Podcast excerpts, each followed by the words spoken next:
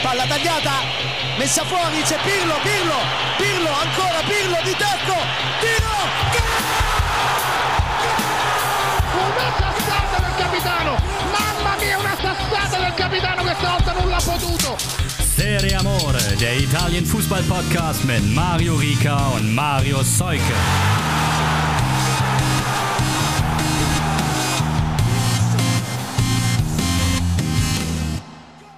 Calcio ist back, Serie Amore ist am Start. Ciao a tutti, hier sind die Boss Hoss Italiens. Und Marius singt uns jetzt mit Autotunes eine rockige Version der, des Serie Amore Jingles. Genau. mir- O- Oder nicht? Schwierig. Schwierig. Schwierig, glaube ich. Schwierig. Ja, nee, wir brauchen das nicht. Die Serie A hat das ja auch nicht gebraucht. Da muss mir tatsächlich auch nochmal jemand erklären, wie, da wäre ich gern dabei gewesen in dem Meeting, wo jemand sagt, so, und dann singt der Boss aus die nationale Hymne und Da, da gab es da gab's keinen äh, Kontakt zum Management, wo noch ein Gefallen schuldig war oder sowas. Ne? Oh mein Gott. Naja, äh, das ist ja aber hier ähm, nicht der Podcast, der sich mit äh, der Bundesliga beschäftigt, sondern mit der Serie A, die auch wieder reingestartet ist. Und da freuen wir uns sehr drauf, dass wir jetzt das bisschen besprechen können. Vielen Dank erstmal für das ganze nette Feedback zu der Deluxe-Ausgabe der Saisonvorschau mit Christian Bernhard. Ich werde in den kommenden Tagen nochmal dann auch unsere Tabellentipps äh, auf Social Media, auf Instagram nachhalten. Wenn ihr das sehen wollt, dann könnt ihr das dann tun, wenn ihr uns folgt bei Seriamore unterstrich äh, Podcast. Zudem äh, ganz liebe Grüße und Dankeschön an Heiko, ein neuer Supporter, der auch Sticker von uns bekommt, sind unterwegs. Heiko, vielen Dank nochmal, liebe Grüße nach Essen. Und wenn ihr äh, auch Sticker haben möchtet oder diesen Podcast mitfinanzieren wollt, dann könnt ihr das tun unter patreon.com slash serieamore. Kontakt, äh, wie gehabt, über Instagram. Das nutzt ihr ja auch schon ganz fleißig. Ansonsten jetzt in der Woche auch schon wieder die Möglichkeit der E-Mail genutzt worden. Da ist es Serie Amore podcast at gmail.com. Darüber gab es auch die eine oder andere Sprachnachricht, die ihr dann heute im Verlauf der Sendung hören werdet. Äh, Wir können schon mal sagen, äh, die wird nicht ganz so lang werden wie die mit Christian. Da müssen wir jetzt ein bisschen äh, auf Den, die... den, den Schnitt können wir leider nicht halten. Nee, den, Schnitt- den, den Schnitt können wir nicht halten und können uns auch nicht leisten aufgrund der Uploadgebühren. Richtig. Ja. Ähm, deswegen aber bleiben wir heute sportlich. Ja, wir werden sportlich und fangen da einfach mal an mit dem Meister, der sein Auftaktspiel mit 3 zu 1 beim Aufsteiger Frosinone gewonnen hat. Der ist tatsächlich, also die Heimmannschaft in einem vollen, kleinen, feinen Hexenkessel bei über 30 Grad in Führung gegangen ist. Früher durch, früh durch einen Elfmeter von äh, Neuzugang Haraui wurde der verwandelt. Dann aber noch Politano und Osiman vor der Pause und Osiman dann auch nochmal nach dem Seitenwechsel mit dem Doppelpack 3 zu 1 gewinnt die SSC. Was nehmen wir mit davon? Ich glaube, das ist ein, ein Pflichtsieg bei einem super unangenehmen Auftaktduell. Ich habe das Spiel ja mit Christian begleiten dürfen. Das war zum einen war der Rasen, ich sag mal so, da, da hat man sich nicht dafür geschämt, dass man den nicht übermäßig gewässert hat. Denn der war teilweise, rollte der Ball da nicht ganz so gut. Und Das, das, kam, das kam der taktischen Ausrichtung der Heimmannschaft gegen die offensiv starke Auswärtsmannschaft nicht entgegen. Ne? Ja, ja. Wobei ich ja sonst auch sagen muss, dass die Mannschaft von Eusebio Di Francesco so, schon sehr mutig agiert hat. Also, dass sie haben mit ihren, haben wir auch in der Saisonvorschau drüber geredet, ne? Also der Kader ist da wahrscheinlich noch nicht ganz fertig und denen fehlt auch noch so ein bisschen die Erfahrung. Wir Aber haben jetzt gerade gerade am Wochenende den Transfer noch von Walid Kedira perfekt gemacht. Mhm. Also Napoli, Napoli hat den von Bari gekauft, äh, Parma wird an der Ablöse beteiligt, sehr gut. Und äh, ist dann ausgeliehen worden nach Frosinone, aber ich glaube am Sonntag erst, also erst Mhm. nach dem Spiel. Okay. Ja, das äh, wundert mich, dass Napoli den nicht da vorher schon ausgeliehen hat, wenn sie Ja, ja, gegen ja, die spielen. Ne? ja, aber bin, bin, also bin gespannt, was Frosinone noch so im äh, Stande ist zu leisten. Oder ob es dann doch ganz oft so dieses Cremonese-Phänomen wird und sie dann mit äh, wehenden Fahnen untergehen. Und bei Napoli. Es, es, es geht, geht immerhin, also es ging auf jeden Fall nicht so ganz direkt da nieder, auch wenn 3-1 natürlich ein höheres Ergebnis ist, aber die Francesco ist schon mal schlechter in die Saison gestartet. Ja, das definitiv. Und Napoli hat sich am Anfang sehr gemüht. Also lag natürlich auch irgendwie an den Umständen, kann man sagen. Ich glaube, so ganz, in ganz großen, vielen Takes kann man daraus noch nicht mitnehmen. Ossiman funktioniert, ja. Ja, der ist genau, genauso wieder on fire wie zum Ende der vergangenen Saison, oder? Ja, voll. Alter, den einen nagelt der auch rein, geisteskrank. Jo. jo.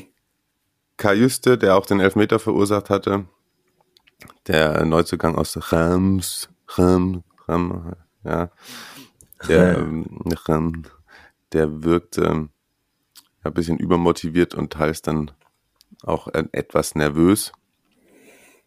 Aber er ist dann auch zur Halbzeit ausgewechselt worden. Mal gucken, ich glaube, da muss ich noch ein bisschen finden. Er ist dann auch noch nichts kaputt gegangen bei dem Spiel. Wen Christian und ich besonders toll fanden, Mauri auch, ähm, habe ich mir sagen lassen, war ähm, Zielinski. Der hat nice gezockt. Trotz, also keine Motivationsprobleme, trotz äh, Millionenwedelei aus dem Nahen Osten. Ja, ja, da meinte Christian äh, auch dann noch im Spiel zu mir, dass wohl ja die Frau auch dann ein Wörtchen mitgesprochen hat und gesagt hat, da will sie nicht, dass ihr Kind aufwächst und lass mal in Napoli bleiben. Ja, okay.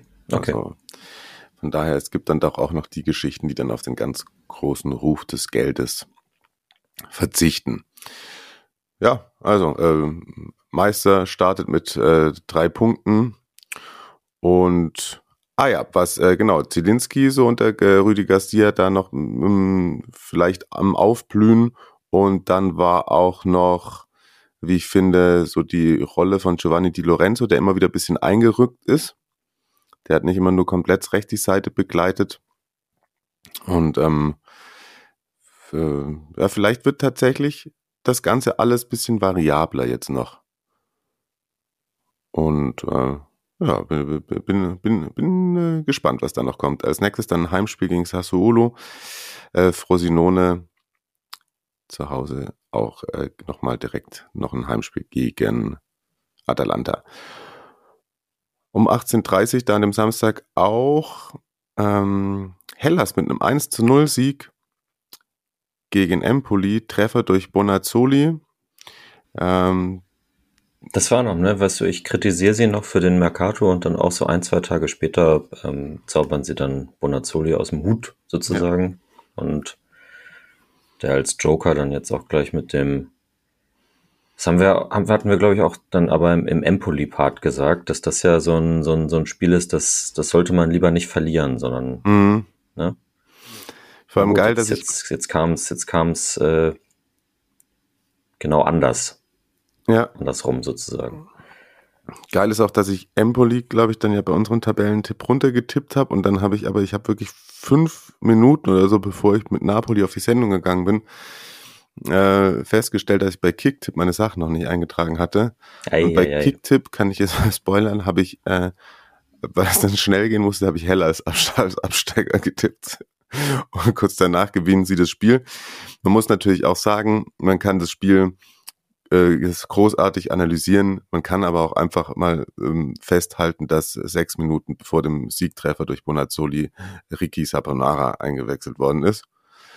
Und, das ist ähm, kein Zufall. Ja, damit äh, steht da die Analyse meinerseits. Der Aufsteiger aus Genua, den wir äh, großartig gelobt haben, geht zu Hause im ersten Spiel mit 1 zu 4 gegen die Fiorentina unter. Da ganz früh die Führung durch äh, Biragi. Der auch sonst, also generell, glaube ich, Man of the Match Performance, also die zugeholte Konkurrenz durch Parisi macht Motivation. Mhm, hat, hat, ein bisschen, hat ein bisschen angespornt. Ne? Bonaventura in der 11. dann noch mit dem 2-0. Nico Gonzalez 40. zum 3-0 Pausenstand und dann macht auch noch Mandragora in der 56. das 4-0. Biraski für die CFC mit dem mit dem Ehrentreffer. Ansonsten kann man noch festhalten, dass äh, Arthur da im Mittelfeld bei den Violetten sehr, sehr gut funktioniert haben soll. Und äh, ja, und äh, rechts hinten bei äh, Italiano ein, ein ganz junger Mann, ne, der da in der Kette verteidigt hat. Ja, genau. Ähm, Michael Kajode, vielleicht so ausgesprochen, ähm, hatte mir äh, Steffen noch geschrieben, dass äh, man sich den mal auch auf die Watchlist schreiben könnte. Ist äh, im Sommer mit Italien U19 Europameister geworden und hat ähm, die komplette Vorbereitung mit den Fiorentina Profis absolviert. Steffen meinte, er hat ihn beim Vorbereitungsspiel in Grosseto gesehen und äh, beschreibt ihn als für einen Außenverteidiger sehr kraftvoll und athletisch und hat äh, jetzt bei seinem Serie A-Debüt Zweikämpfe wie ein alter Hase geführt und sich nahtlos in Italianos Pressingmaschine reingearbeitet. Man hat Dodo nicht vermisst. Hm. Also da könnten wir schon einen haben, der die Saison durchstartet. Ja. Muss man, muss man natürlich jetzt nicht den, den Druck irgendwie künstlich erhöhen oder so auf ihn. Denn wenn, ähm, war Dodo nicht fit eigentlich? Ich saß er auf der Bank. Ja, er saß auf der Bank, kam dann in der 81. Vielleicht nicht hundertprozentig fit, aber äh, Coyote hat jetzt sicherlich Argumente geliefert, dass er auch in den folgenden Spielen durchaus nochmal in der Startelf eingesetzt werden kann. Ja, und äh, es gibt ja, ist ja sozusagen auch direkt Doppelbelastung bei der Fiorentina. Die spielen jetzt am Donnerstag bei, bei Rapidin, ja, Europa Conference League Quali Ah, ja. Vorrunde ist das vielleicht, äh, vielleicht auch das äh, als, als Hintergrund, dass da Italiano jetzt schon ähm, eventuell Genua da als eher als Spiel für Coyote oder Coyote, ich weiß es nicht, müssen wir noch mal in Erfahrung bringen. Sagt uns, falls ihr mit ihm verwandt seid und wisst, wie man den Namen ausspricht.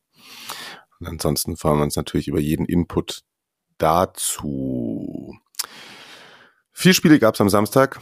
Auch noch sozusagen das kleine Mailänder Derby. Äh, Inter gegen äh, Mini Milan. Darf man das sagen? Das, das, das, das wird Freude schüren, wenn die, Ja. die Milan-Community das jetzt hört gleich, ne? Ähm, ja gut. Ähm, äh, 2-0 für die Nerazzurri. Ähm, auch hier ein Torjäger, der genau da weitermacht, wo er aufgehört hat. Ähm, ähm, Doppelpack von Lautaro Martinez. Und ja, du wolltest auch den Astronauten noch loben, ne?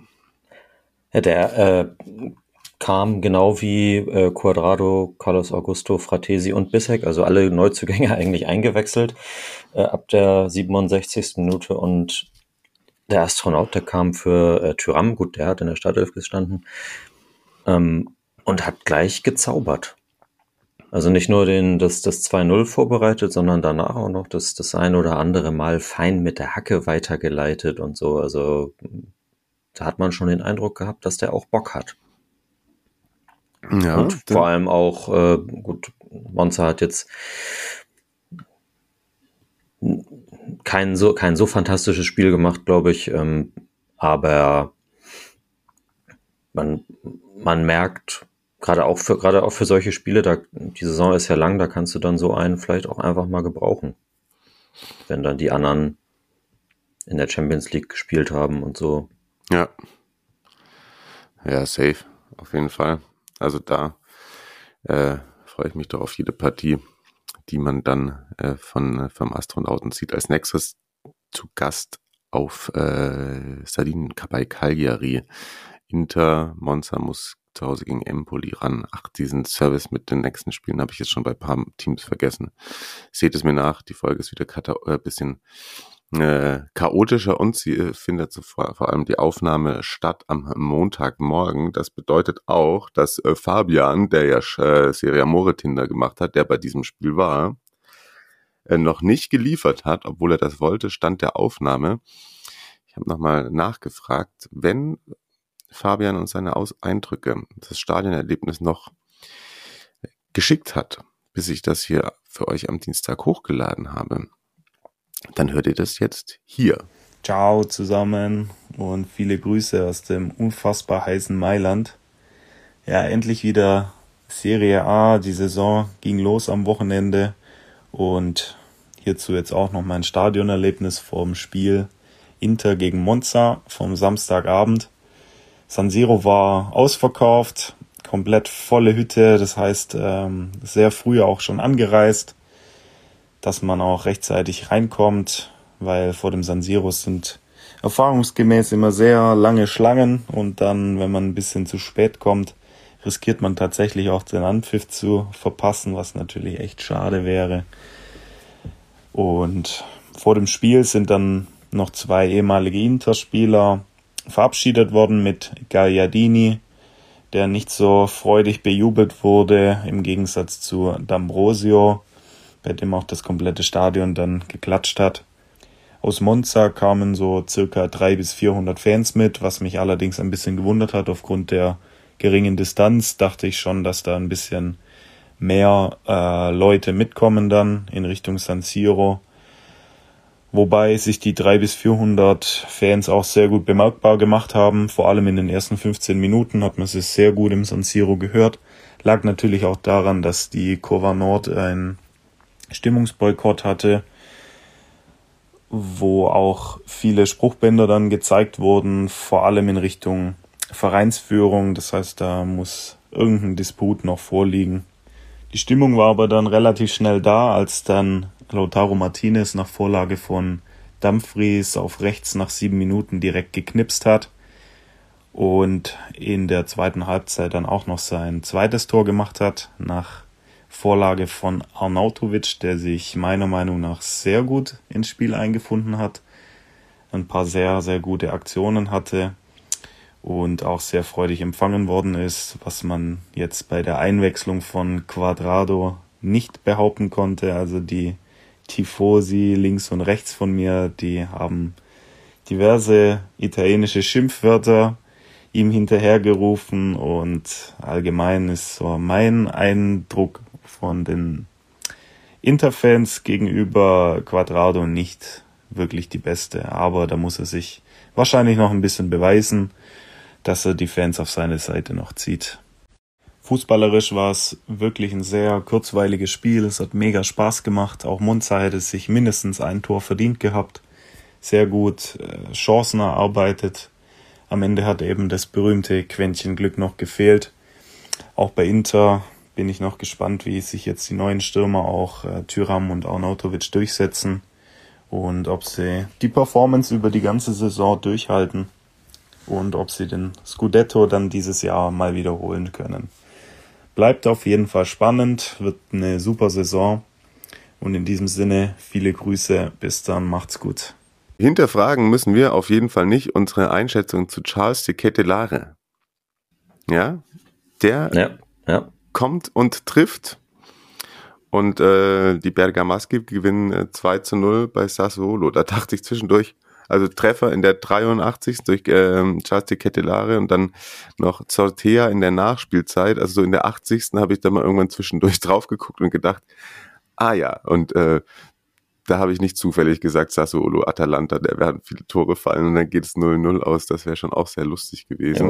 Ja. Ich habe ich hab auch, glaube ich, 3-2 für Atalanta getippt. Okay, ja. Na gut, zumindest die Tendenz, aber ja, ohne von dem Spiel jetzt, äh, vieles äh, aufmerksam gesehen zu haben, äh, freut einen doch, dass äh, das dann jetzt funktioniert, so wie wir es gesagt haben. Ja, und war auch nicht das einzige Mal. Also er ist für ähm, Zapata gekommen, wo ein bisschen unklar war, ob das jetzt aus äh, verletzungsbedingten oder taktischen Gründen gewesen ist, habe ich jetzt auch bis zur Aufnahme nicht weiter nachgeprüft. So ehrlich muss ich sein. Was genau? Warum Zapata ausgewechselt wurde zur Halbzeit. Ah, okay. Und ähm, die Kette Lara hat sich dann quasi neben Skamaka in, im Gasperini-System einsortiert und ist da vorne so als Anspielstation auch sehr gut reingekommen. Also ist auch nicht, also jetzt nicht seine einzige gefährliche Situation gewesen, gab noch sowas anderes, wo Skamaka sich so ein bisschen durchtankt und er dann äh, den Ball sich ein bisschen weit vorlegt, der dann zu der Kette Lara kommt und der zieht direkt ab und der Ball geht an die Latte. Also das ist, das sorgt, glaube ich, für Selbstvertrauen, dieser Auftritt allgemein, jetzt nicht nur wegen dem Tor. Hm. Ja, cool. Ja, was, was tatsächlich jetzt nicht ganz so geil ist für Atalanta, ne? El Bilal Touré hat sich verletzt. Ähm, der Neuzugang aus Almeria, zu einer Sehnenverletzung. Mitte, Ende Oktober Rückkehr, würde ich mal behaupten. Also. Das ist ärgerlich, ja. Ja, und das könnte auf jeden Fall dazu führen, dass äh, ja, Zapata dann auch nicht mehr geht, sondern dass man den jetzt behalten wird, muss. Ja, Soll. das ja. macht Sinn. Jojo, ähm, wild war's bei der Roma und da haben wir jetzt dann ein paar Einsendungen mit am Start und die erste ist, das will ich sozusagen vor dem Spielbericht setzen, die kommt von äh, Tobi, der im Urlaub da war mit seinen äh, zwei Töchtern und rund um äh, äh, die AS ganz äh, besondere Erlebnisse hatte. Aber bevor ich zu viel vorwegnehme, hört doch einfach selbst. Ja, hallo Mario, hallo Marius, liebe äh, Serie Amore Community, hier ist Tobias mal wieder mit einem Beitrag und bin mit meinen beiden Töchtern Marcella und Romina auf einem Rundreise in Italien. Für wen unser Herz schlägt, haben sie ja beide schon zu Beginn zu Besten gegeben. Wir machen, wie gesagt, eine kleine Rundreise, waren äh, auf der zweiten Station unseres diesjährigen Urlaubs in Rom. Äh, leider eine Woche zu früh, um ein Spiel zu sehen. Nichtsdestotrotz konnten wir der Roma etwas näher kommen. Am ersten Tag habe ich mir gleich in einem Fanshop das neue Trikot geholt. Am zweiten Tag wollte ich etwas vom ursprünglichen Roma-Fans mitbekommen. Ich war im Arbeiterviertel Garbatella, was äh, wie die ganze Stadt fest in der Hand der Roma ist. Äh, dort noch weniger von Lat zu sehen. Ich war in der Bar, Bar dei Cesaroni, was absolut eine Roma-Bar ist. Schon außen hängen, äh, hängt das Roma-Logo über dem Eingang, innen drin lauter äh, Trikots, Fahnen, Bilder, äh, ein ganzes kleines Museum der Geschichte der Roma und ja, auch dort gehen nur Roma-Fans ein und aus. Also wer wirklich mal ähm, wirklich kennenlernen möchte, wie so hinter dem ganzen Klemmer der Roma das Fanherz schlägt, dem kann man die Vade Cesaroni absolut empfehlen. Am dritten Tag bin ich äh, ins Stadio Olimpico gegangen. Leider, wie gesagt, nicht zu einem Spiel. Ich habe dort aber die Stadionführung mitgemacht. Die kann ich absolut empfehlen. Durch den Tunnel der Legenden bei Andrikos von zum Beispiel Francesco Totti oder Buffon läuft man ins Stadioninnere äh, hat Möglichkeiten an der Mixzones vor dem Emblem der Roma oder der Nationalmannschaft etc., wo normalerweise die Spieler vor dem Spiel interviewt werden, ein paar Bilder zu machen. Man erfährt ein bisschen was über die Geschichte des Olympiastadions. Weiter geht es durch die drei Umkleidekabinen. Zunächst geht es natürlich in die schönste von allen, in die der Roma wo man dann auch Möglichkeiten hat, ausgiebig auf den Sitzen der Spieler Platz zu nehmen, sich das alles anzuschauen. Danach geht es in die Umkleidekabine der Squadra Azzurra und zu guter Letzt dann von Lazio. Im Anschluss danach hat man dann die Möglichkeit, entweder durch den Spielertunnel der hellen Seite der Macht oder der dunklen Seite der Macht zu gehen. Ich habe mich natürlich für die helle Seite der Macht entschieden. Auf Seiten der Roma kann man dann zu den Klängen der ähm, Hymne der Roma ähm, hoch aufs Spielfeld gehen, sieht vorher noch ein Video, wie die Fans äh, vor dem Spiel die Mannschaft anfeuern, während des Spiels anfeuern. Und ja, zur Hymne Roma Roma kann man dann die Stufen nach oben gehen, um in den Innenbereich des Stadions aufs Spielfeld zu kommen. Und ich muss sagen, das war schon ein Gänsehauterlebnis. Dort hat man dann auch die Möglichkeiten, auf den Ersatzbänken äh, Platz zu nehmen, entweder der Roma und oder von Lazio. Und später geht es hoch auf die Haupttribüne, wo man dann auch nochmal Möglichkeit hat, äh, in dem, im VIP-Bereich, wo normalerweise die Familie der Spieler zu, äh, sitzen, Platz zu nehmen, das Stadion auf sich wirken zu lassen. zu dem Augenblick wusste ich noch nicht, dass äh, genau diese Loge später nochmal ähm, präsent sein wird. Ja, am, äh, die dritte Station unseres Urlaubs war Pescara. Da hätte ich euch gerne ein Stadionerlebnis präsentiert. Leider ist äh, Pescara in den Playoffs äh, für den Aufstieg gescheitert für die Serie B. Deswegen geht deren Saison erst Anfang September los. Leider konnte ich nicht ins Stadion, aber als äh, Geheimtipp, die haben immer coole Trikots. Dies Jahr nicht ganz so wie in den Vorjahren. 2020 das Sondertrikot, was der sechsjährige Luigi äh, kreiert hatte, gemalt hatte zu, für die Corona-Hilfe, war Hammer. Äh, ich habe mir das dritte Trikot mitgenommen, äh, Gold auf Schwarz, sieht nice aus, aber wie gesagt, dieses Jahr fallen die Trikots zu den Vorjahren leider etwas ab. Dann, ähm, ja, in der Nähe von Pescara war ich an einem Supermarkt, wollte nur kurz was mit meinen Mädels einkaufen gehen spricht mich ein Mann an auf mein Roma-Trikot, äh, Forza Cialo Rossi, und schaut aufs Kennzeichen, fragt dann, ob ich Fan der Roma bin, da ich ja Deutscher bin. Und ich sagte, ja, schon seit ähm, Anfang der 90er. Wie sich dann wirklich herausstellte, er hieß Stef Stefano und war ein Freund von Enzo Totti, der 2020 an Corona verstorben ist und der Papa von Francesco, dem König von Rom, Totti ist. Er hat mir dann lauter Bilder gezeigt äh, von Familienfeiern der Tottis. Er war auf persönliche Einladung von Francesco bei dessen letzten Spiel beispielsweise genau in dieser Loge für die Angehörigen der Familien, von der ich vorhin erzählt hatte. Und ja, er hat mir dann ein Autogramm von Francesco geschenkt. Wir haben, äh, das er in seinem Wohnmobil hatte. Wir haben ein kleines Video aufgenommen für, also auf seinem Handy äh, wir haben Telefonnummern ausgetauscht und ich soll mich melden, wenn ich mal in Rom bin. Ja, wieder kein richtiges Stadionerlebnis, am meisten noch das Olympico. Die Stadionführung, ich hoffe trotzdem, dass es für eure Podcast in Ordnung war. Und ja, ähm, heute ist Sonntag, morgen am Montag bin ich dann aber tatsächlich im Stadion bei Bologna gegen Milan und da wird dann auch wirklich mal ein Starterlebnis von mir von einem Spiel kommen. Ansonsten euch noch einen schönen Podcast. Danke und bis nächste Woche. Ciao. Ja, mal ein bisschen anderes äh, Stadionerlebnis, ein Anführungszeichen.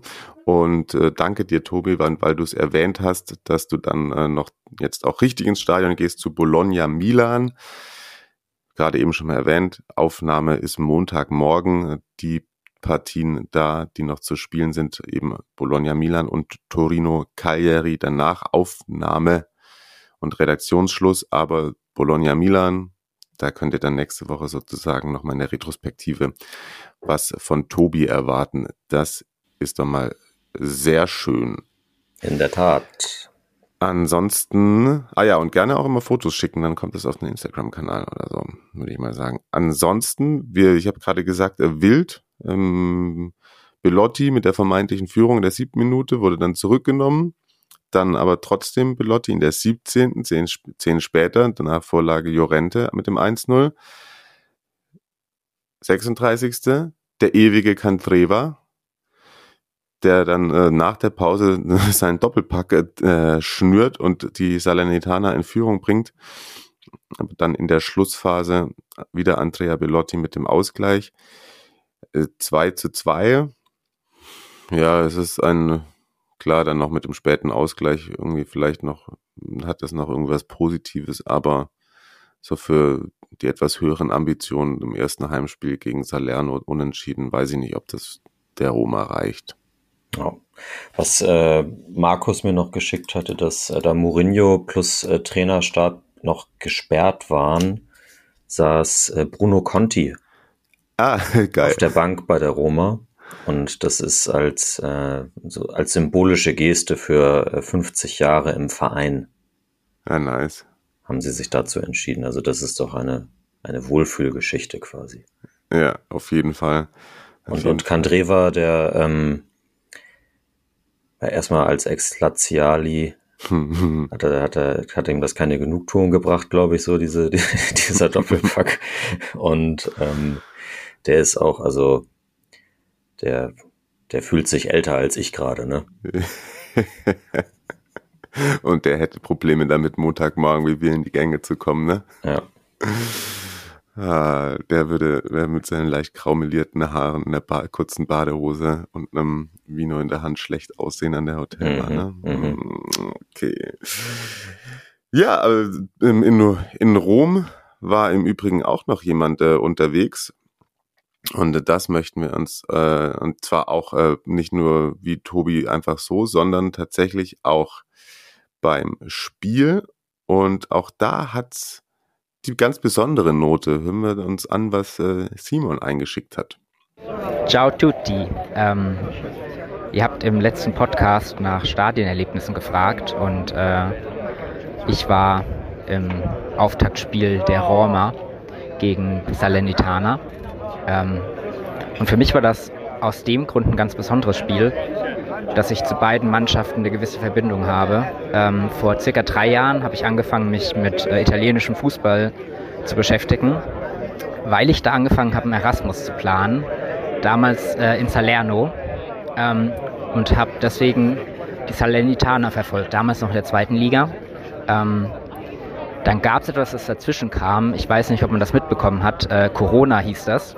Das hat ähm, verhindert, dass ich meinen Erasmus antreten konnte. Und äh, verhindert, dass ich genau in dem Jahr oder in dem Teil des Jahres dort gewesen wäre, wo zum einen Salernitana mit großem Prunk und Pomp in die erste Liga aufgestiegen ist, mit, wo die ganze Stadt Kopf gestanden war. Und auch die Europameisterschaft von Italien wären beides in dem Zeitraum gewesen. Ähm, genau. Und seitdem bin ich so ein bisschen der Salernitana verbunden und äh, habe die stetige und gute Entwicklung eigentlich in der Serie A verfolgt. Ähm, mein Erasmus äh, habe ich dann letztendlich doch noch in Italien machen können, letztes Wintersemester, und zwar in Rom. Und mich da natürlich äh, der Roma zugewandt. Ähm, genau, deswegen war dieses Spiel heute natürlich ein absolutes Muss für mich. Ähm, war auch ein sehr, sehr gutes Spiel äh, mit zwei Toren der alten Legende Candreva und ähm, natürlich Bellotti. Eigentlich hat drei Tore durchs, äh, durch den VR aberkannt. Besser kann es für jemanden, der beiden Mannschaften zugetan ist, eigentlich nicht laufen. Ein schönes 2-2, insgesamt ausgeglichenes Spiel, ähm, ähnliche Spielanteile. Die Roma ein bisschen, ein bisschen dominanter, ein bisschen spielbestimmter, aber auch Sanitana immer mit guten, guten ähm, Ansätzen und ja, guten Vorstößen und guten Nadelstichen. Ja, wunderbares Spiel. Natürlich, da ich in der, in der Roma-Kurve war, ähm, habe ich da mich mehr über die Tore gefreut, aber insgesamt ein sehr, sehr guter Abend. Ich schicke noch ein Foto und ein Video. Ähm, genieße jetzt noch den Abend hier in einer kleinen Kneipe in San Lorenzo und äh, genau, ich wollte noch sagen, ähm, ich fange gerade erst an, euren Podcast so ein bisschen zu hören, aber es macht sehr, sehr Spaß und ihr macht das sehr toll. Äh, weiter so. Ähm, tanti saluti da Roma und äh, alles Gute. Grazie mille, Simon. Schön, dass du jetzt inzwischen mit dabei bist. Ich hoffe, du hast weiterhin sehr viel Spaß beim Podcast hören und ähm, lieferst. Das, das klingt ja so, als ob du vielleicht das ein oder andere Mal öfter in Italien bist. Dann äh, schick uns da doch gerne jedes Mal, wenn du im Stadion bist, was äh, rüber. Und die Roma dann bei der bei Hellas als nächstes und Salernitana zu Hause gegen Udinese. Aber weil wir gerade schon bei den Laziali waren, da ist der Saisonstart äh, noch mieser verlaufen, muss man mal so sagen. Bei Lecce lange geführt dank eines Treffers von Giro Immobile, wem auch sonst, äh, 26. das Ganze, aber dann Doppelschlag in der Schlussphase Almquist, 85. und ähm, Federico Di Francesco. Ja, der Name ist auch nicht on point, würde ich sagen, für einen Serie A-Fußballer. Ja, ja. 87. noch mit dem 2 zu 1.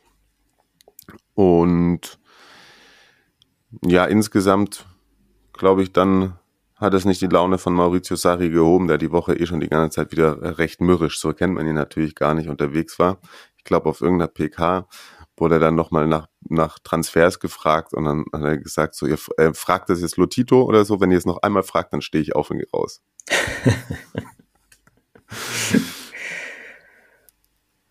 ja, einfach machen.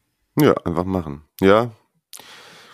Ich habe sonst keine weiteren Takes zu dem Spiel, muss ich sagen. Das äh, ist mir durchgerutscht. Außer das Lecce, das sind schon mal drei Punkte, die kann man sich auf die, auf die Habenseite schreiben. Das ist korrekt. Also ist auch jetzt das einzige Spiel, wo ich es nicht mehr geschafft habe, mir die Highlights reinzuziehen. Soll ich dann deswegen Expected Goals einmal checken? Mach mal, mach mal. Was gesagt wurde, weiß man immer, wenn Marius mit den Expected Goals anfängt, äh, mit Mario mit den Expected Goals anfängt. Also ähm, 1,747 äh, Lecce 1,61 Lazio 23 zu 10 Gesamtschüsse für Lecce. Also, ja, dann hat man sich vielleicht eventuell das selber eingebrockt. Nach der Führung nicht mehr genug fürs Spiel selber gemacht. Bei Lazio. Ja, die gesamte Abwehr und auch, oh, auch Providel mit einer schlechten Note. Und äh, Spieler des Spiels Almquist laut den Noten. Und äh, gute geschlossene Mannschaftsleistung. Astrefetzer und Banda da vorne noch. Also äh, Roberto D'Aversa Masterclass, würde ich mal sagen. Das klingt ganz nach besten, besten D'Aversa Parma-Zeiten. Ja. Kommen wir zum nächsten außergewöhnlichen Trainertalent der Serie A, Max Allegri. äh, die Juve gewinnt 3 zu 0 in Udinese und äh, das dank einer tatsächlich herausragenden ersten Halbzeit. Als ich mir dann noch angefangen habe, bisschen die zweite Halbzeit zu gucken, dachte ich auch so, hä, das ist, was ist da los? Das ist, sieht ja genau nach dem Allegri Juve aus, das man kennt. Aber anscheinend war die erste Halbzeit sehr gut und hat dann auch eben zu diesem 3 zu 0 geführt. Kesa ganz früh, zweite Minute. Kesa tatsächlich, also wieder, das meinte ähm, Christian letzte Woche, glaube ich, auch, dass der wieder komplett fit ist und dann sicherlich auch ein Faktor wird. Und das hat er gestern auf jeden Fall gezeigt. Also sehr mhm. Angezündet gewesen, so, so wie man ihn auch noch aus den Zeiten vor der, äh, vor der Verletzungsmisere kannte. Ja, kann auf jeden Fall ein Faktor werden. Ne? Also zweite Minute die Führung, Vorlage von äh, Vlaovic, der Stürmer selbst dann per Strafstoß in der 20. zum 2 zu 0 und dann in der Nachspielzeit der ersten Halbzeit noch äh, Adrian Rabiot, der wohl äh, doch auch gewillt ist, konstant weiter abzuliefern. Vorlage beim 3-0 übrigens von Andrea Campiaso. Der den Vorzug auf links vor Kostic bekommen hat. Mhm. Das, das, ist, das ist spannend, würde ich ja. mal sagen. Ja. Und ja, wie gesagt, in der zweiten Halbzeit äh, war da dann nicht mehr so viel los. Ähm, ja, es, also so wie ich das mitbekommen habe, ähm, erste Halbzeit, also Udinese hatte wahnsinnige Probleme tatsächlich mit dem Pressing von Juve. Hm. So ist auch das, das 1-0 direkt entstanden, da ganz schlimmer Fehlpass von Zaraga. Äh, aber weil Juve eben an der Mittellinie extrem eng drauf geht und ähm, ja, so war das. Also es war, war nicht so, nicht so dieses äh, Einzelaktionen-Stückwerk in der ersten Halbzeit, was man bei Juve letzte Saison häufig hatte, sondern mannschaftlich echt eine, echt eine durch die Bank weg super gute Leistung. Hinten die drei Brasilianer alles wegverteidigt, was da so halbwegs mal in Richtung Strafraum gekommen ist. Also es gab so zwei Fernschüsse im gesamten Spiel von Udinese und vielleicht eine Situation nach dem Standard oder so, das war's. Und ähm, ja, Juve super, super stark, dominant. Wie gesagt, Pressing funktioniert und dann auch die, ähm, die Abschlüsse rausgearbeitet und eiskalt genutzt. Ja.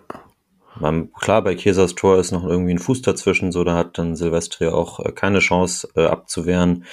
Dafür sieht er beim 13-0 extrem schlecht aus, wie er unter der Flanke von äh, Cambiaso durchsegelt und Rabiot dann frei steht hinten. Ähm, ja, hat sich Juve diese Sachen rausgearbeitet und entsprechend vergoldet. Ja.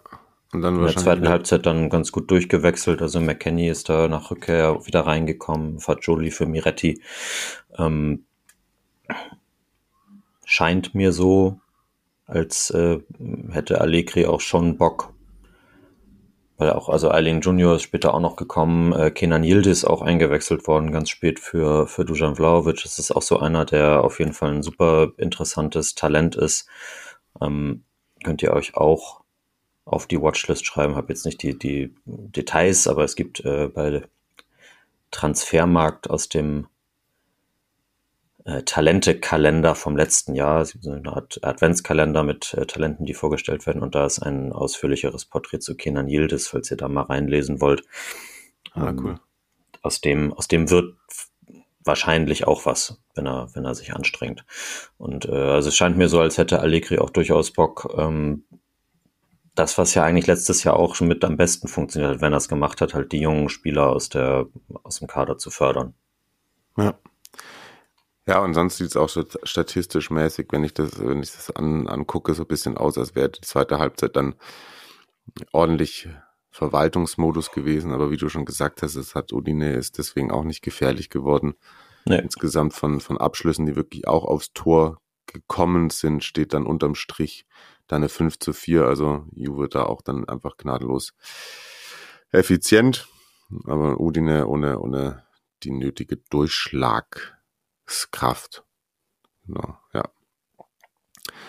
Juve dann zunächst zu Hause gegen Bologna und äh, Udinese hatte ich schon gesagt bei Salernitana und ja, dann gucken wir mal, ob äh, ja, ob äh, Allegri und äh, die alte Dame da so weitermacht und die dann vielleicht doch sogar noch weiter oben reinrutschen. Aber es war ja nur ein Spieltag und was kann man jetzt schon großartig daran äh, festmachen, außer dass äh, wir sehen, dass ihr schon, äh, dass ihr genauso Bock habt wie wir auf die neue Saison. Wie gesagt, Stadionerlebnisse, Fragen und so äh, kommen weiterhin rein. Auch ganz viele äh, ansonsten Input, nettes Zeug, äh, dies, das. Äh, oh, Fabio hatte geschrieben, der sich jetzt noch beim Kicktipp angemeldet hat. Na, da gehen wir dann mal nächste Woche wieder drauf ein auf Kicktipp, ob der äh, Gewinner dann mal bei einer Folgeserie Amoria mitmachen darf. Also die Gewinner bekommen übrigens, wenn sie wollen, auf jeden Fall wieder die, die Sticker-Pakete. Und also bei einer Folge bei uns hier so mitmachen, darf man auch so immer. Na, das ist ja nicht so, dass es, dass es äh, nur gesonderte spezielle Gäste sind, die wir uns vornehmen. Wir hatten schon über die letzten Jahre ganz viele äh, aus der Community zu einzelnen Themenschwerpunkten. Also wenn sich da jemand berufen fühlt und dann muss es halt auch reinpassen, dann äh, kriegen wir das auf jeden Fall hin, würde ich mal meinen.